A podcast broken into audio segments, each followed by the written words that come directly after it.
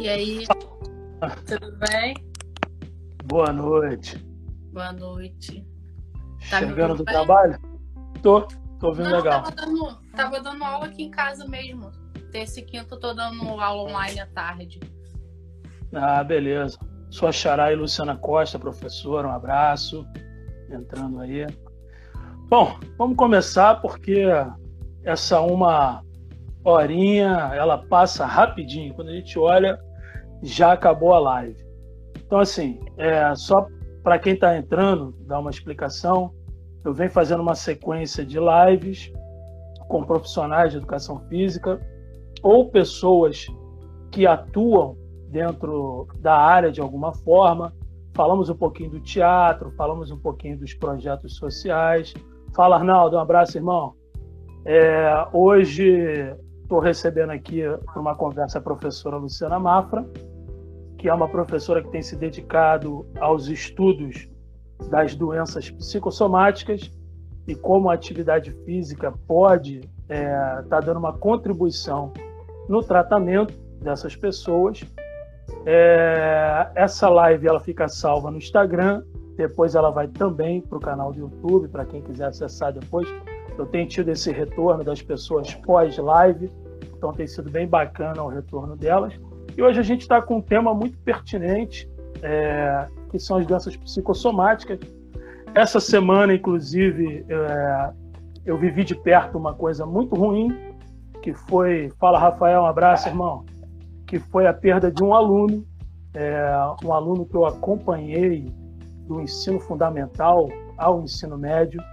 Ele infelizmente tirou a própria vida e a gente sabe que em alguma medida, se não for tratado, a doença psicossomática ela pode nos levar para esse fim brutal. Então, assim, antes da gente começar a falar do tema, queria que você apresentasse, você. Certo. É, boa noite a todos. Então, eu sou professora de educação física, vou fazer 10 anos aí de formação, é, bacharelado e licenciatura. Atuo como personal, personal trainer e hoje eu atendo como personal só esse público que são é, depressivos, ansiosos, bipolares. Tenho matrícula em Belfor Roxo, na escola, né? Já tive a oportunidade de trabalhar na Secretaria de Esporte e Lazer com você, Maurício.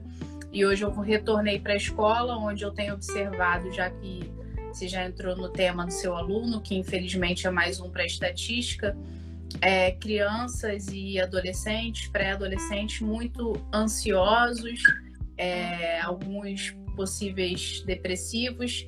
E já para a gente começar com um dado, no mundo, a cada 40 segundos, uma pessoa comete suicídio.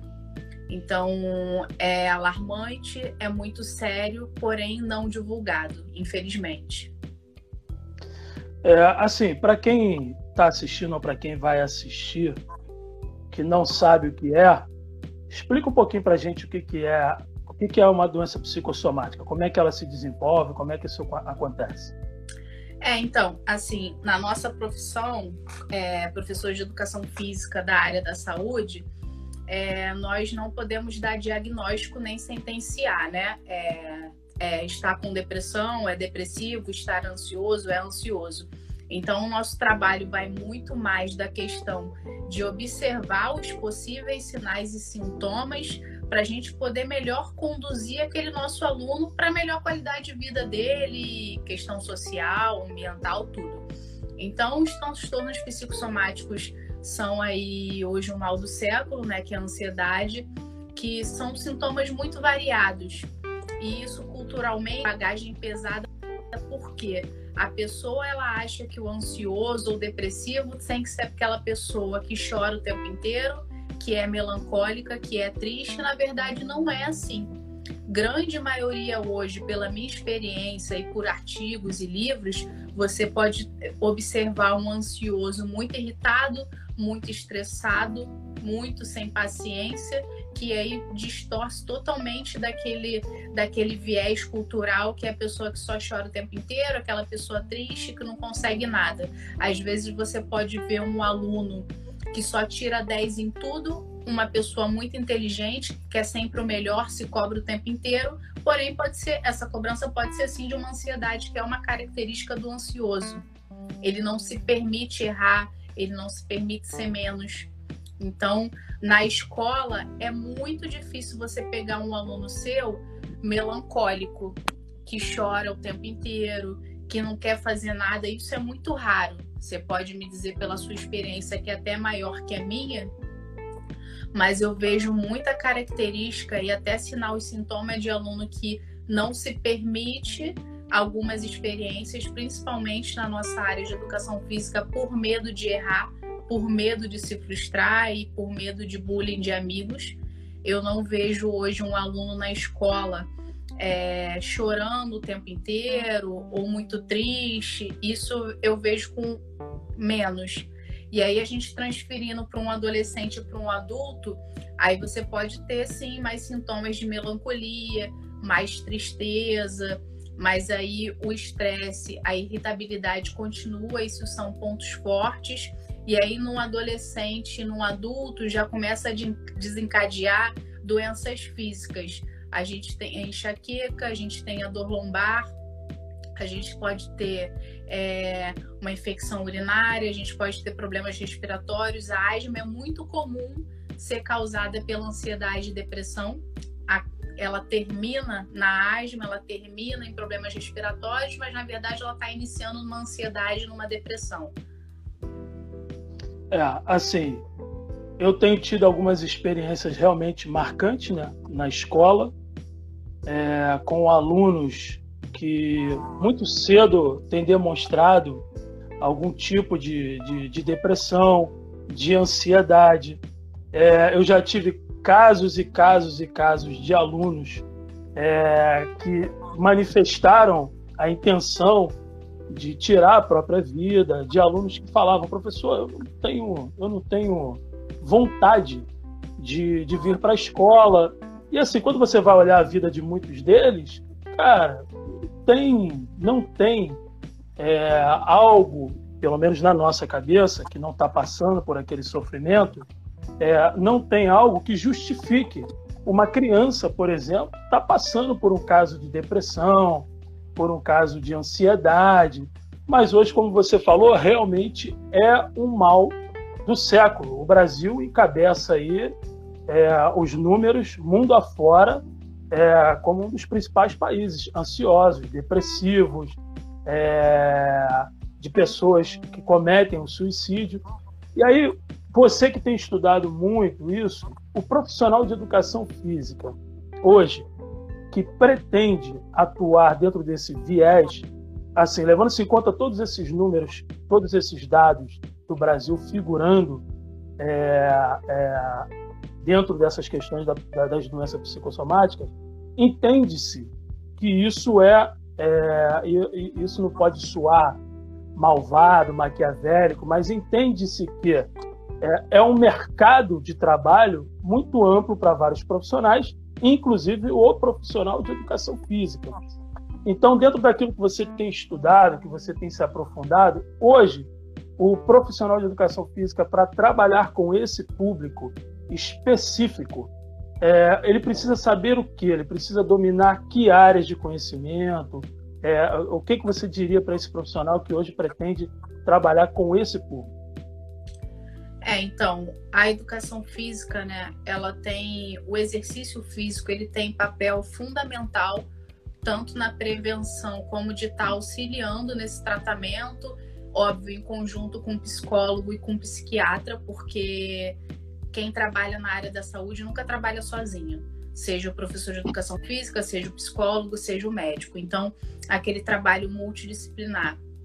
O professor de educação física, primeiramente, ele tem que estudar muito e, e fazer alguns cursos na área que não são, são muitos. É, na verdade, eu acho que não tem quase nenhum que consiga linkar o exercício e os sinais e sintomas. Então, nesse no início da minha jornada, o que, que eu fiz? Eu comecei a estudar muito só psicologia e psiquiatria, porque eu precisava entender esses sinais e sintomas para a partir do momento para eu entender como esse ser humano, como esse adulto, como essa criança, ela dá sinais físicos e psíquicos para eu poder atuar com esse indivíduo. Porque Não adianta eu saber de biomecânica, de fisiologia, se eu não entendo como aquele indivíduo vai se portar diante de um transtorno mental. Isso significa que eu vou tratar ele? Não, eu não sou psicólogo, não sou psiquiatra, mas eu preciso entender como esse corpo vai responder com os sinais e sintomas para eu poder atuar de forma benéfica para esse indivíduo.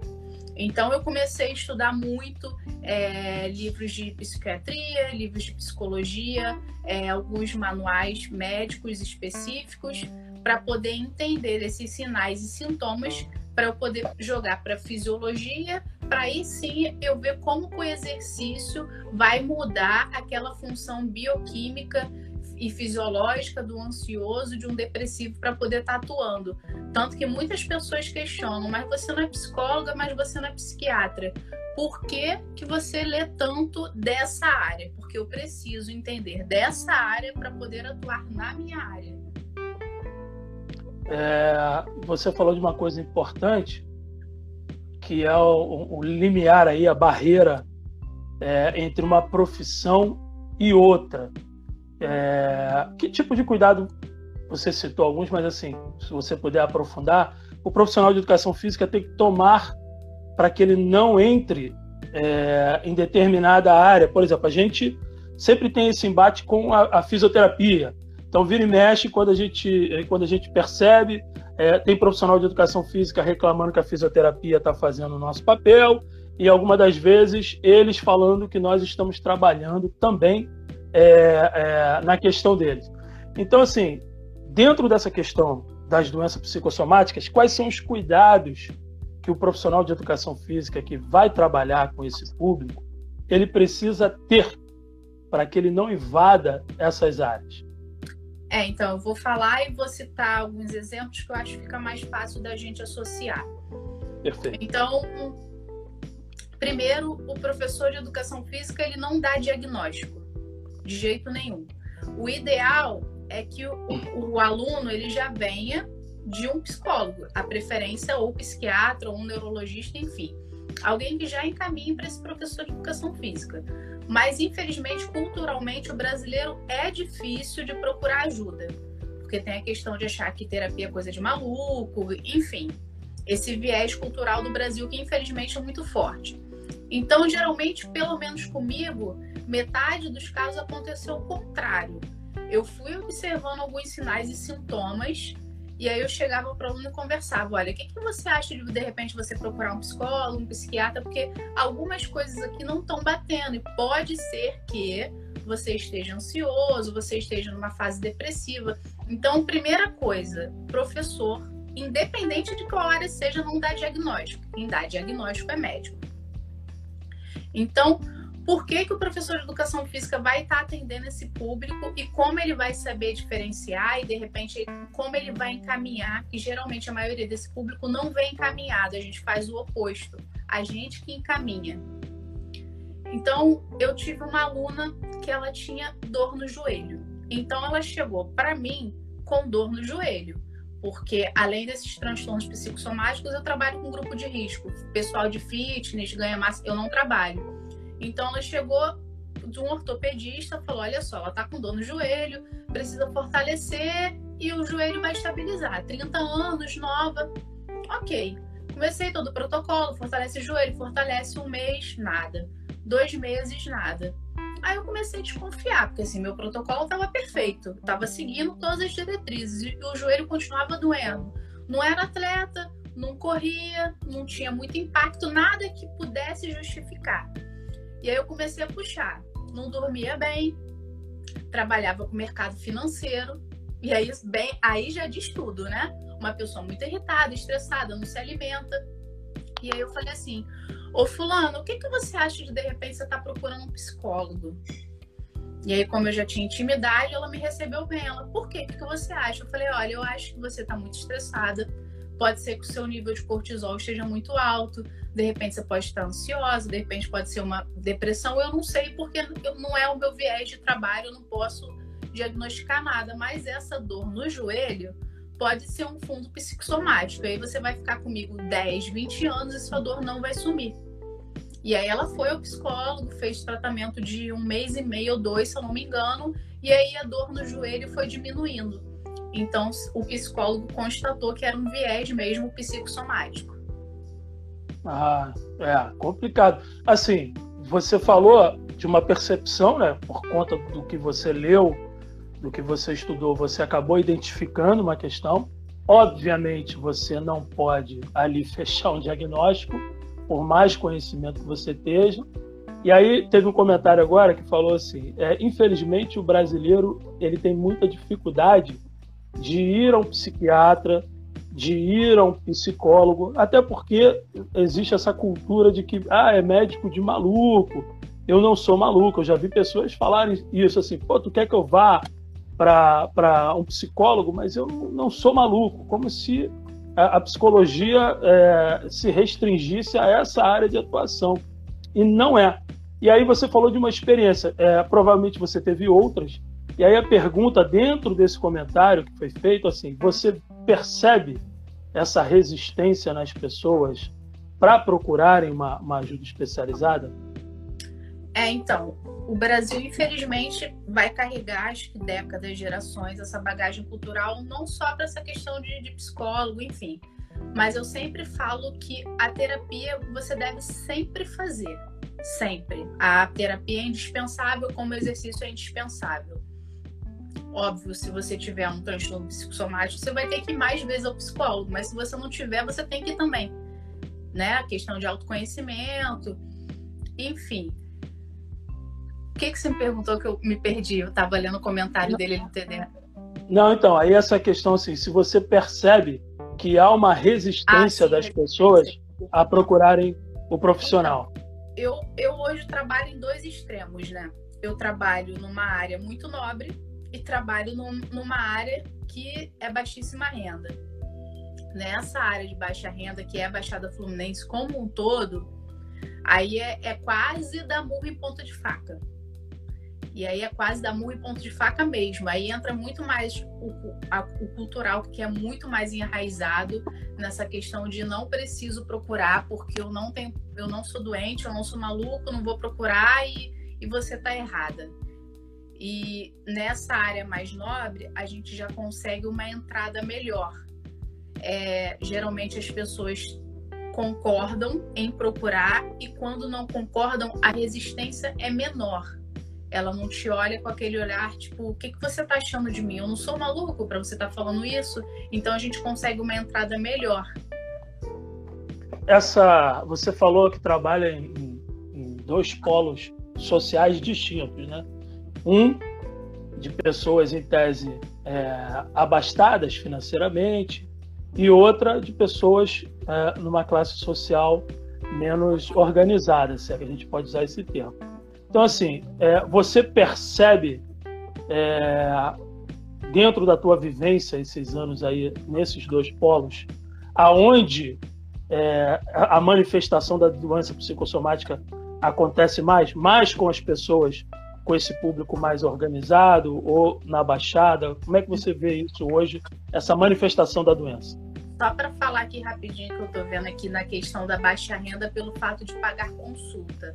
Não acredito, porque hoje em dia tem muito a questão do cuidado a. Eu não sei qual é o nome que a secretaria dá, mas o cuidado à saúde e a gente já encontra em quase todos os municípios o atendimento gratuito de, de psicólogo. Aqui eu sei que tem muitos locais em Belfor Roxo, acredito que te, tenham em outros municípios. Então eu acho que a questão não é financeira, não, tá? Posso até estar errada, mas na minha percepção não é financeira, não. É mais um, um, um tabu cultural mesmo. Sobre é, tá falando aqui, ó, o, tá colocando no CAPS, é verdade. Isso, tem, isso tem, no CAPS tem. Tem os atendimentos tem. lá. Isso, Aí tem. fala. E a questão de, de mais casos, assim, eu vejo uma questão de sinais e sintomas equilibrados, né? Porque aqui mais para Baixada eu vejo pessoas muito mais estressadas, muito mais ansiosas na questão do limite para cima, de extremismo, né? De explosão. E para lá eu vejo um, de repente, um, uma probabilidade de suicídio maior. Maior. porque aqui na Baixada o que eu tenho a percepção é que assim, como me falta muita coisa, eu preciso lutar muito para ter. E quando eu tô numa área que eu não preciso lutar muito para ter, eu acabo ficando naquele banho-maria sem muito estímulo, sem muito objetivo.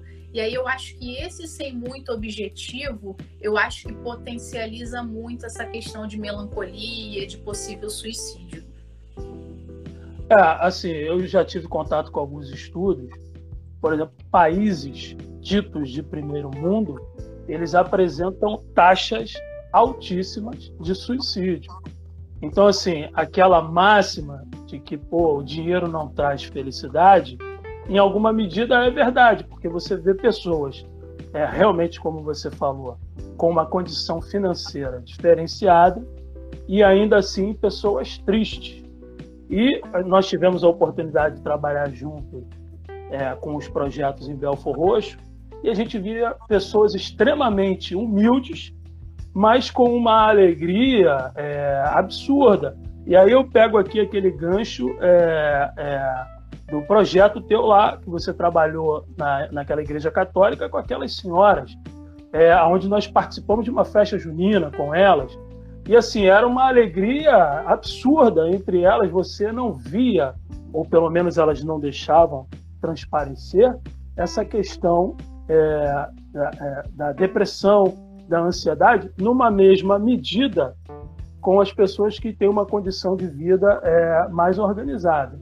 Então, assim, é, eu sei que você também trabalha na escola, você trouxe um pouquinho do universo do fitness, mas eu queria que tu falasse um pouquinho do universo da escola. Como você hoje percebe os seus alunos com essas questões, e principalmente, uma coisa importante, as famílias.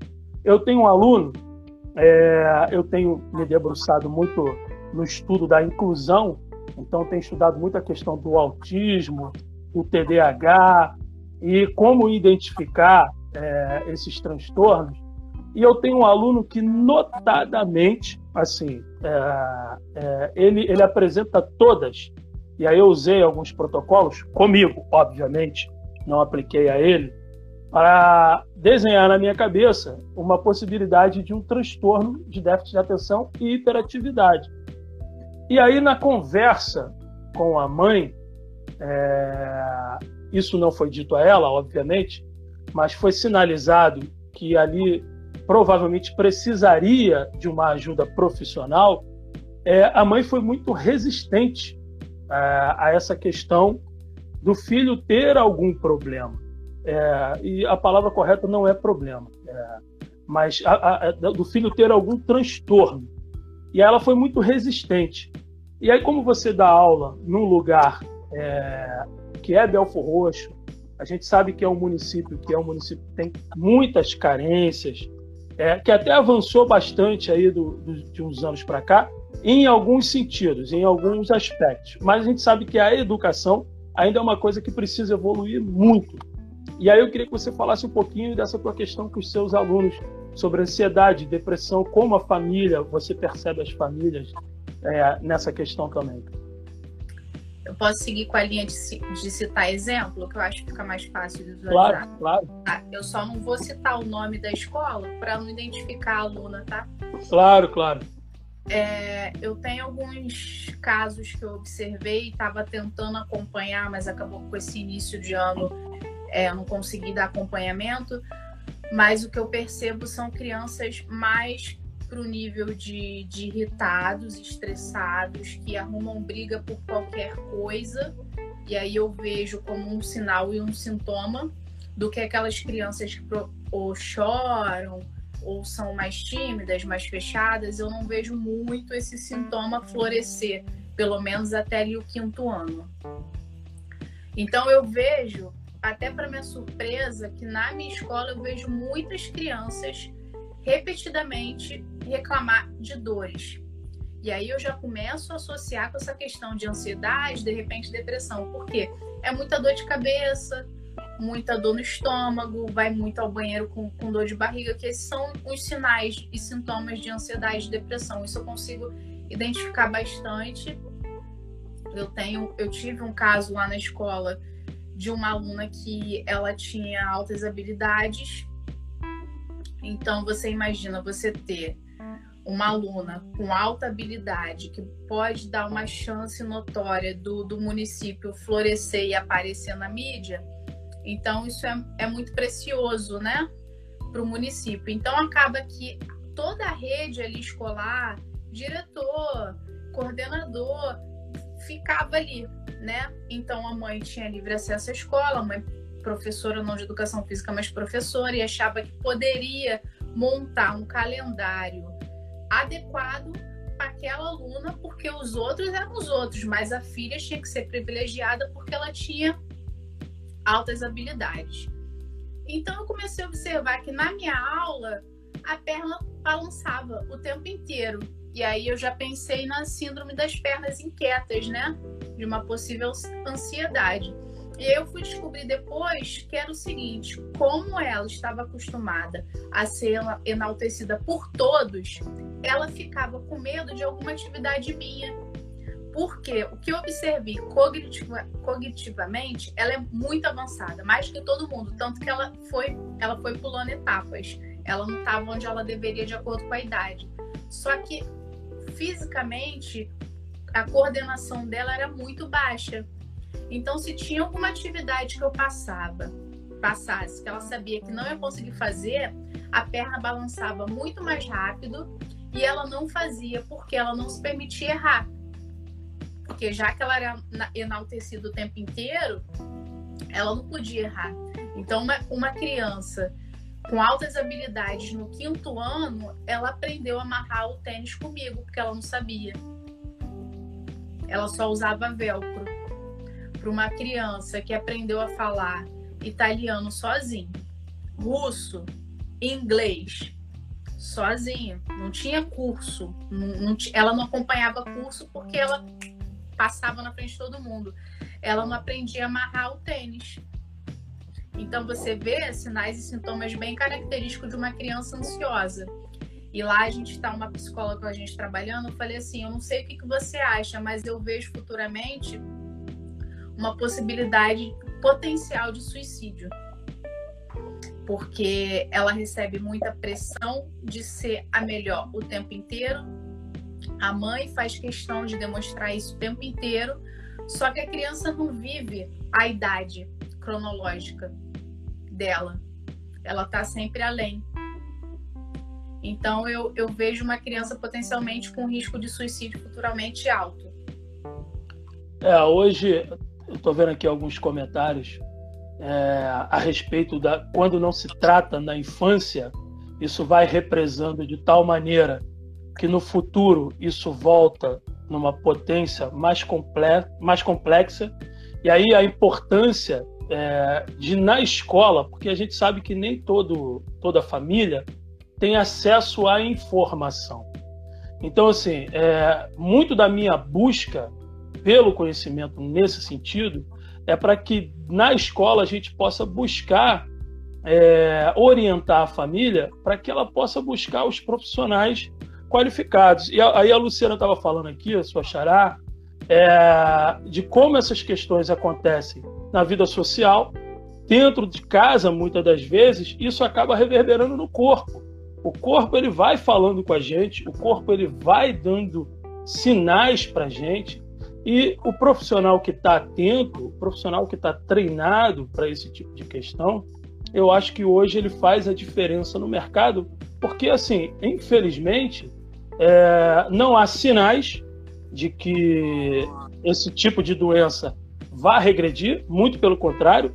Se já não havia é, uma expectativa de redução desse quadro, pelo nosso estilo de vida atual, é, muito trabalho, muita correria, é, muitas respostas sociais que a gente precisa dar. Então, assim, hoje a gente vive uma vida muito acelerada e, assim, se já não havia perspectiva de melhora, é, e os números mostram isso, a evolução de pessoas ansiosas, a evolução de pessoas deprimidas, a evolução de suicídios é, é, é absurdo.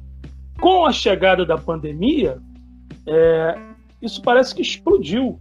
É, hoje você vê acontecer todo tipo de questão, aumento de, de violência doméstica, você vê pessoas com relatos constantes é, de ansiedade é, nas redes sociais, em todo lugar. E aí você agora está retornando, como você falou, você está começando a, a, ter os seus, os seus alunos é, na academia e tudo mais, correto? E aí eu queria que você falasse um pouquinho como eles estão voltando, como você está percebendo esse retorno depois de cinco meses é, sem atividade física, muitos provavelmente à base de remédio. É, como está sendo esse retorno deles e a resposta à prática da atividade? É, só para falar essa questão de quando não, não tem o processo desde a infância, e pegando esse link com a pandemia e quarentena, eu estava assistindo uma live da Ana Beatriz Barbosa, aquela psiquiatra muito famosa, tem não sei quantos milhões de livros, e ela falou que muitas pessoas estão achando que com a quarentena vão ficar depressivas, que é muito difícil. Na verdade, a depressão já é uma coisa muito antiga que você vem carregando. Durante um tempo, você bota uma gota de, de, de água ali no seu copo. Vai chegar uma hora que ela vai explodir. Pode ser que a quarentena faça essa explosão acontecer. Mas na quarentena, a pessoa ter ficado depressiva é, é difícil, porque é uma coisa mais a longo prazo. E tem a questão de você ser ansioso, que também é uma coisa a longo prazo, e você estar ansioso. Então, estatisticamente, você estar ansioso durante a quarentena, os grandes psiquiatras e psicólogos dizem que essas pessoas podem ser tratadas normalmente, sem uso de fármacos, nada, que vai ser solucionado rápido essa questão da quarentena. Então, se a pessoa é depressiva, ela, ela é porque ela carrega uma bagagem. Então, essa questão da, da criança, quando vai chegar o ápice lá no, na fase adulta, é porque ela está carregando essa bagagem desde, desde a época de criança mesmo. Então, é uma coisa mais a longo prazo. É muito difícil uma pessoa que entra em crise de depressão entrar hoje e falar que o motivo foi ontem ou semana passada. Com relação a esses alunos que estão retornando, todos estão retornando com alguma queixa física, ou uma enxaqueca, ou uma dor lombar, ou uma dor no tornozelo. E aí eu associo muito ao estresse e ansiedade de ter ficado tanto tempo preso, né? E acaba culminando no corpo junto com essa, essa ansiedade. Então, nos alunos que voltaram, nenhum voltou sem nenhuma queixa. Eu acho que quem tem aluno também, acho que é quase impossível falar, ah, fulano voltou a treinar comigo e ele não se queixou de nada. Eu acho meio impossível. Você voltou a atender os seus alunos tem quanto tempo? Uma semana? Duas? Eu voltei agora no início de agosto, apesar de ter a reabertura ter acontecido em julho, que eu achei muito precoce preferi me resguardar mais um mês e voltei agora em agosto. E aí a resposta é, desses alunos que, que têm apresentado esses sintomas de dor, ela é rápida. Em que sentido? Eu estou com dor é, no joelho. Foi um relato seu. E aí você submeteu a ela a uma carga de estímulos na academia. E aí você já começa a perceber melhoras como é que você está vendo essa questão? É, na verdade, eu, eu procuro fazer sempre um teste físico, é, de modo que, se está com dor no ombro, eu vou passar exercício que utilize muito essa, essa articulação do ombro. Por quê? Se for uma dor mecânica, quando eu, eu jogo mais sobrecarga nesse, nessa articulação já dolorida, ela vai doer mais. É a mesma coisa que eu ter um machucado e ficar apontando machucado, ele vai doer mais. Porém, não dói. Não dói mais.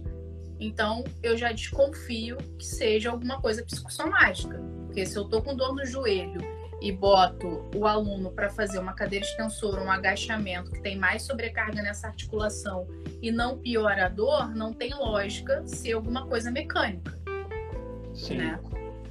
Então, alguns já fazem terapia, outros querem buscar a famosa pílula mágica, que é tomar o Rivotril da vida, o ansiolítico da vida, porque tá falando que chegou no limite.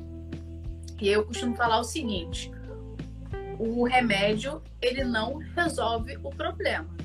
Quem vai resolver o problema é a terapia e a atividade física vai auxiliar. Então é preciso ter muito cuidado com esses remédios milagrosos, porque não existe milagre para nada. Só para quem acredita e crê em Deus e faz o pedido lá. Mas essa resposta milagrosa a coisas, a sei lá, é fita de compressão abdominal, remédio que vai tirar todos os meus problemas. Não vai, porque o sintoma é físico, mas o problema é psíquico. Então, o remédio vai estar tá remediando aquele problema físico, mas o, o transtorno mental vai continuar ali, seja o estresse, seja a ansiedade, seja a depressão. É, eu, eu, eu passei por essa pandemia aí é, e tive, eu tive crise de ansiedade. Então, assim, eu acordava, para você ter uma ideia, eu acordava de madrugada com falta de ar. E aí, num primeiro momento, é, eu achava que era a coberta. Então, eu tirava a coberta. E aí, eu continuava com falta de ar. E em algum momento, eu tinha que levantar. Eu vinha para fora, para o quintal, abria a porta para poder respirar. E aí isso aí ficou me assolando durante umas duas ou três semanas. E eu tive um ganho de peso é, muito grande nessa pandemia, como é, a maioria da população mundial provavelmente. É, e aí eu pensei, pô, cara, eu vou começar a fazer uma atividade física, é, que eu acabei nem sustentando, vou fazer essa confissão. Mas eu comecei a fazer atividade física. Peguei um step, peguei minha corda, comecei a fazer um trabalho. E, por incrível que pareça, eu comecei a ter uma resposta nessas crises de ansiedade noturnas, era só à noite. Eu passava o dia bem, nada acontecia comigo é, durante a noite, ah, durante o dia, mas chegava à noite, é, muitas das vezes é, pré é, é, eu tinha um pesadelo e, e quando acordava, já acordava com falta de ar, querendo respirar e não conseguia. Então era uma coisa muito complicada. Mas a atividade física é, eu comecei a fazer e eu percebi que houve uma melhora nessa questão. Então, assim, é, dentro da tua perspectiva, vendo o cenário atual, lendo as coisas que você está lendo, é, o que, que você acha que vai acontecer pós-pandemia aí com essas questões das doenças psicossomáticas. É, e o que, que você acha que o profissional de educação física vai encontrar de fato de verdade nesse cenário que se é, é, começou a chamar de novo normal? Então vai chegar esse novo normal, que todo mundo está na expectativa. Algumas pessoas já estão vivendo esse novo normal, como se o vírus já tivesse acabado mas a verdade é que é, a, a, a, a vida normal ela ainda não está acontecendo. E aí provavelmente nós vamos ter uma herança aí durante um tempo nas nossas academias, nas nossas escolas. Eu queria que você falasse um pouquinho desse pós-pandemia. O que, que você, o que, que é a, a sua visão e a sua opinião sobre isso? É, a questão que você falou da atividade física é, não é incrível, é uma linha muito direta você faz atividade física regular, você libera os hormônios do bem-estar, da, da estabilidade, da felicidade, então você tende a fisiologicamente equilibrar esses hormônios. É justamente o desequilíbrio hormonal que vai causar esses picos de ansiedade, depressão e outros fatores. E aí entra a questão da terapia para estar tá estabilizando isso com autoconhecimento, enfim, etc. Mas atividade física é uma relação bem direta, tanto que todo mundo que faz uma atividade física se sente bem depois. E aí vai muito do tipo de treino, estímulo com, com relação a quanto tempo vai te dar de estabilidade hormonal. Se é 6 horas, 12 horas, aí entra mais na questão de fisiologia. Mas a regra é bem direta. Fez atividade física, você ficou bem. Se sentiu bem naquele momento, naquele dia ou dois dias depois. Com relação ao futuro, assim, questão de, de transtorno psicossomático, é óbvio que vai ter um boom, uma explosão. Não sei se pelo fato de, de dessa explosão tá chegando mais na área médica com relação a emergências, etc., ou se vão começar a pesquisar mais, que eu já vejo uma, uma preocupação maior da, da parte dos governantes, porque quando não tratado na base, isso gera um custo muito alto. Que às vezes pessoas com, com crise ficam internadas, é, precisam de vários médicos acompanhando, então isso é um custo muito elevado do que se a pessoa, de repente, ela estivesse fazendo um acompanhamento com psicólogo, terapeuta, que não precisasse nem de fármaco e estivesse fazendo uma atividade física. Então, se você põe na balança isso para a pessoa mentalmente, fisicamente, até financeiramente, é muito melhor. Concorda? Sim, sim. E a questão da, do profissional de educação física, eu não vejo hoje a grande maioria capacitada para tal. Primeiro, o profissional de educação física tem que ter em mente que o ser humano, ele é um ser humano, ele não é músculo grande. Então a pessoa tem que ir para academia, para o circuito funcional, seja lá a atividade que ela vai fazer, primeiro para ela tratar do corpo e da mente como uma coisa só. E ela entender que o corpo precisa ter função, ele não precisa ter músculo grande. E quando a atividade física ela é bem orientada, bem prescrita, ela é a melhor coisa para tudo, porque ela previne doença, ela ajuda a tratar a doença, dependendo da doença, ela diminui o uso de, de remédio, pode até tirar o uso do remédio por completo.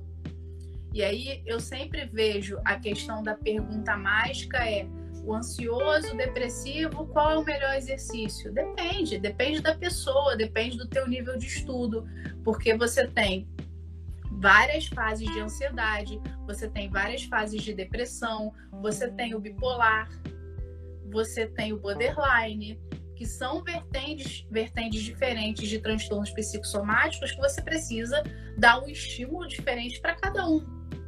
Você pega um bipolar, por exemplo, o treino intenso ele libera mais hormônios de bem-estar. Mas se você pega um bipolar numa fase extrema dele, ele pode fazer a tua aula, liberar muito hormônio, ele sentir muito autoconfiante e ele ter a confiança e a disposição para cometer um suicídio, que se de repente ele não tivesse feito atividade física e liberado tais hormônios, ele não teria.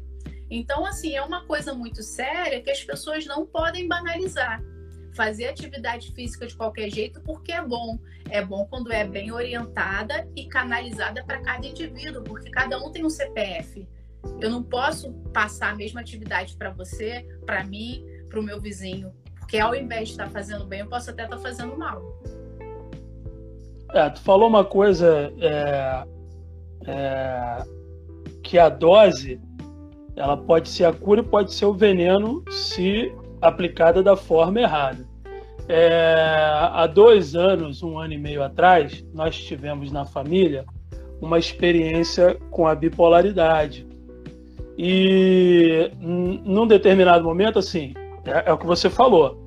É, eu não sei dizer se todos, se a metade, ou que parcela da categoria não está preparada para lidar com esse público, como você falou. Mas é, é aquela questão, profissional de educação física. Então a gente acha que a nossa profissão é, é a bala mágica de tudo. E eu me recordo que, que em uma das consultas que, que eu tive nesse momento, é, eu não, eu sou profissional de educação física, então eu acho que tem que fazer atividade física. E a psiquiatra ela me reprovou na hora. Ela falou assim, ó, ela está no estado de mania. Então, assim, nesse momento, a autoestima dela está elevadíssima. E com a prática da atividade física, é, o organismo que já está é, com uma disfunção hormonal, é, o que você vai injetar ali pode dar a ela, como você falou, isso a fala da psiquiatra, pode dar a ela a coragem de fazer coisas que hoje, em alguma medida, ela está inibida de fazer.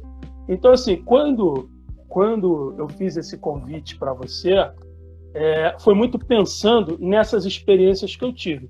Hoje, é, é, é, eu tenho na minha família a questão de autismo, eu tenho na minha família a questão da depressão, eu tenho na minha família hoje a questão da bipolaridade. E, e quando eu vejo a relação dessas questões com a atividade física, passou por esse ou por aquele profissional, e aí eu não quero, aqui não é a intenção, não é faltar com a ética.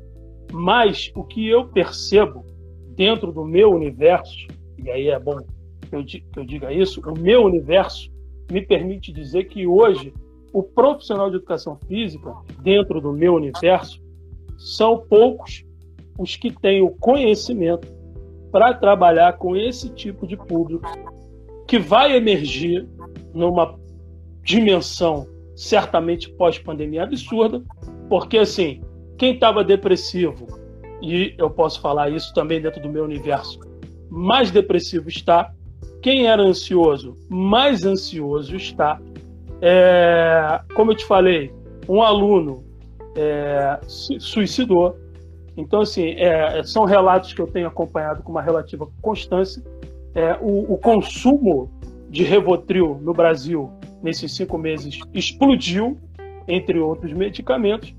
E a minha preocupação, e aí o motivo é, do convite para essa live, era justamente isso: que a gente trouxesse em alguma medida essa informação para aqueles profissionais que estão vendo ou que verão.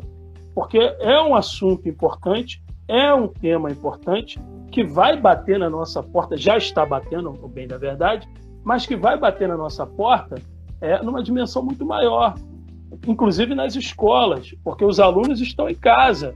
Eles vão voltar agora. Ontem, não sei se você viu, dia 15, dia 14 volta nas escolas particulares e no estado volta dia 5 de outubro.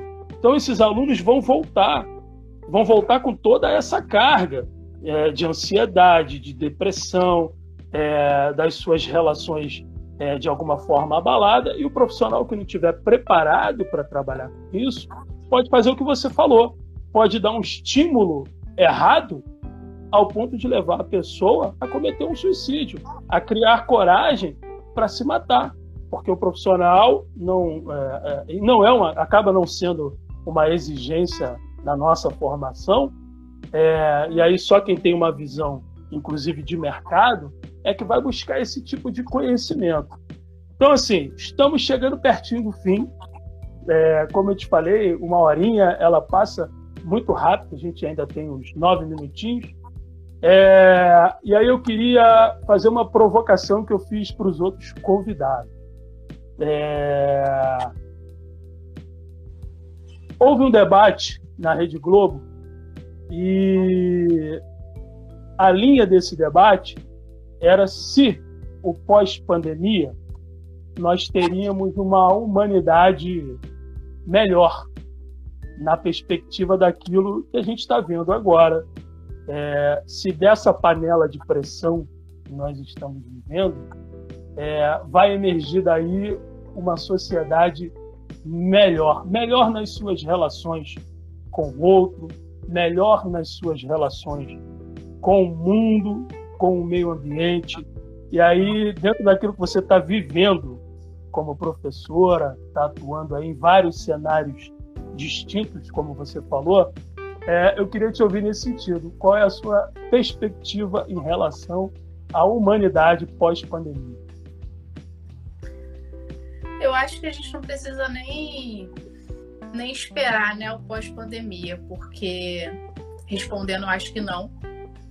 A gente não vai ter um indivíduo humano, né? O ser humano na essência porque você pega é, o uso de máscara, né? É obrigatório, você protege o outro. Hoje eu não vejo grande maioria das pessoas usando e no início que estava todo mundo assustado, com medo de morrer, muita gente já não usava. Então eu, eu acho difícil uma mudança da humanidade com relação a isso. Eu acho que não precisa esperar, você já vê nas atitudes de usar ou não a máscara. É, assim, infelizmente, é, dentro desse debate, foi até uma frase que foi dita: é, você não pode colocar uma cenoura dentro de uma panela de pressão e esperar que saia outra coisa que não seja uma cenoura. E por mais que as relações, como a, a, a Luciana está falando aí, tenham mudado em alguma dimensão, é, essa é a questão. Elas mudaram para algumas pessoas para melhor é, e para outras, infelizmente, essas mudanças elas não foram tão positivas porque acabaram expondo essa pressão que nós estamos vivendo, acabou é, expondo o que há de pior é, na gente enquanto sociedade. Então, nos casos recentes aí que não cabe aqui entrar, é, mas você vê o quanto as pessoas estão carregadas de ódio, de rancor, de raiva, é, por questões que pertencem ao outro.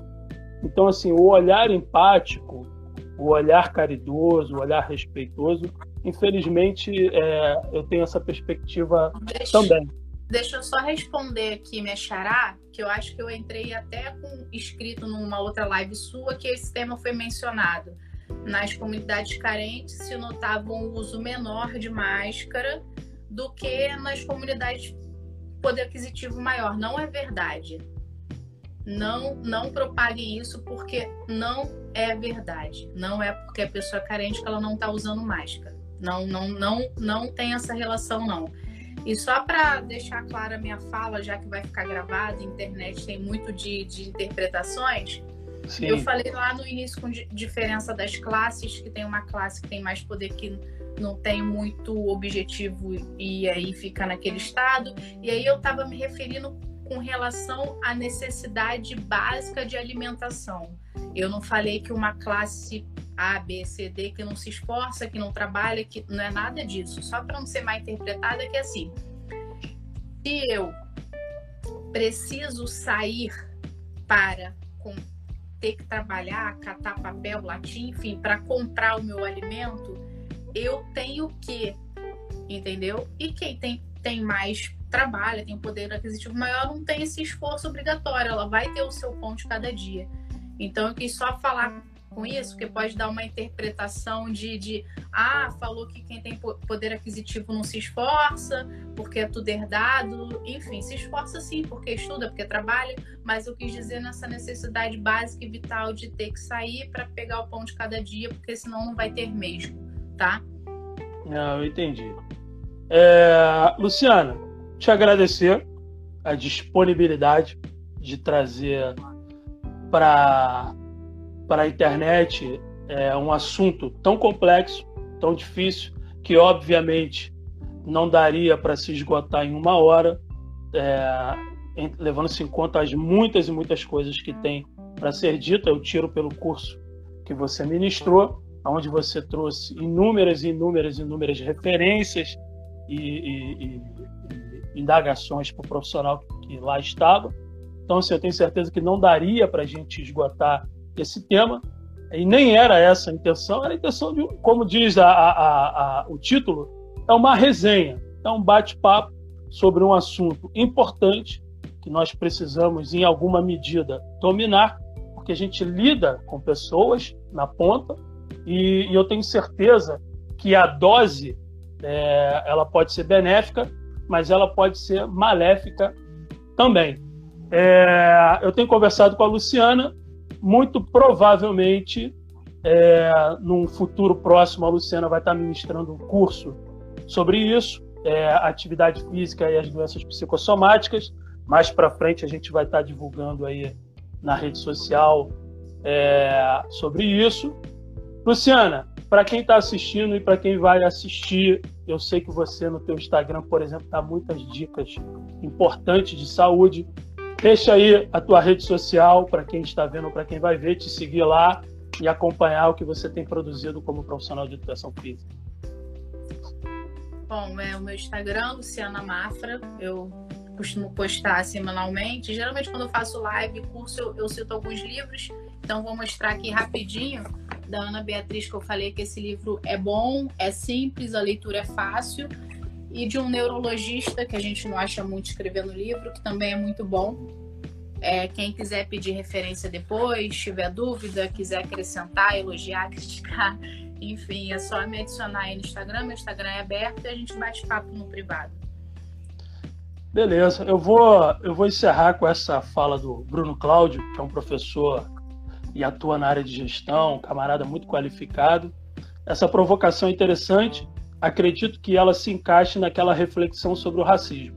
A sociedade brasileira é racista, mas quando perguntamos individualmente quem é racista, não existe. Então, é, é, nessa sociedade que a gente atua, é nessa sociedade que a gente tem que fazer a diferença, é, nas várias vertentes de atuação, e eu acredito que no ramo da doença é, psicossomática a gente precisa também igualmente atuar com o mesmo comprometimento que atuamos em outra área.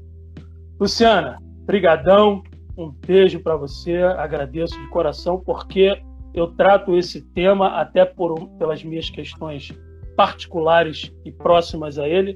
Eu trato esse tema com muito carinho porque eu sei da relevância e da importância dele. Então te agradeço mais uma vez a, a, disponibilidade de estar aqui falando sobre isso, tá bom? Obrigada pelo convite, as pessoas que participaram, assistiram. É isso. Valeu, Luciana. Beijão, tchau, Beijo. tchau e até a próxima. Até.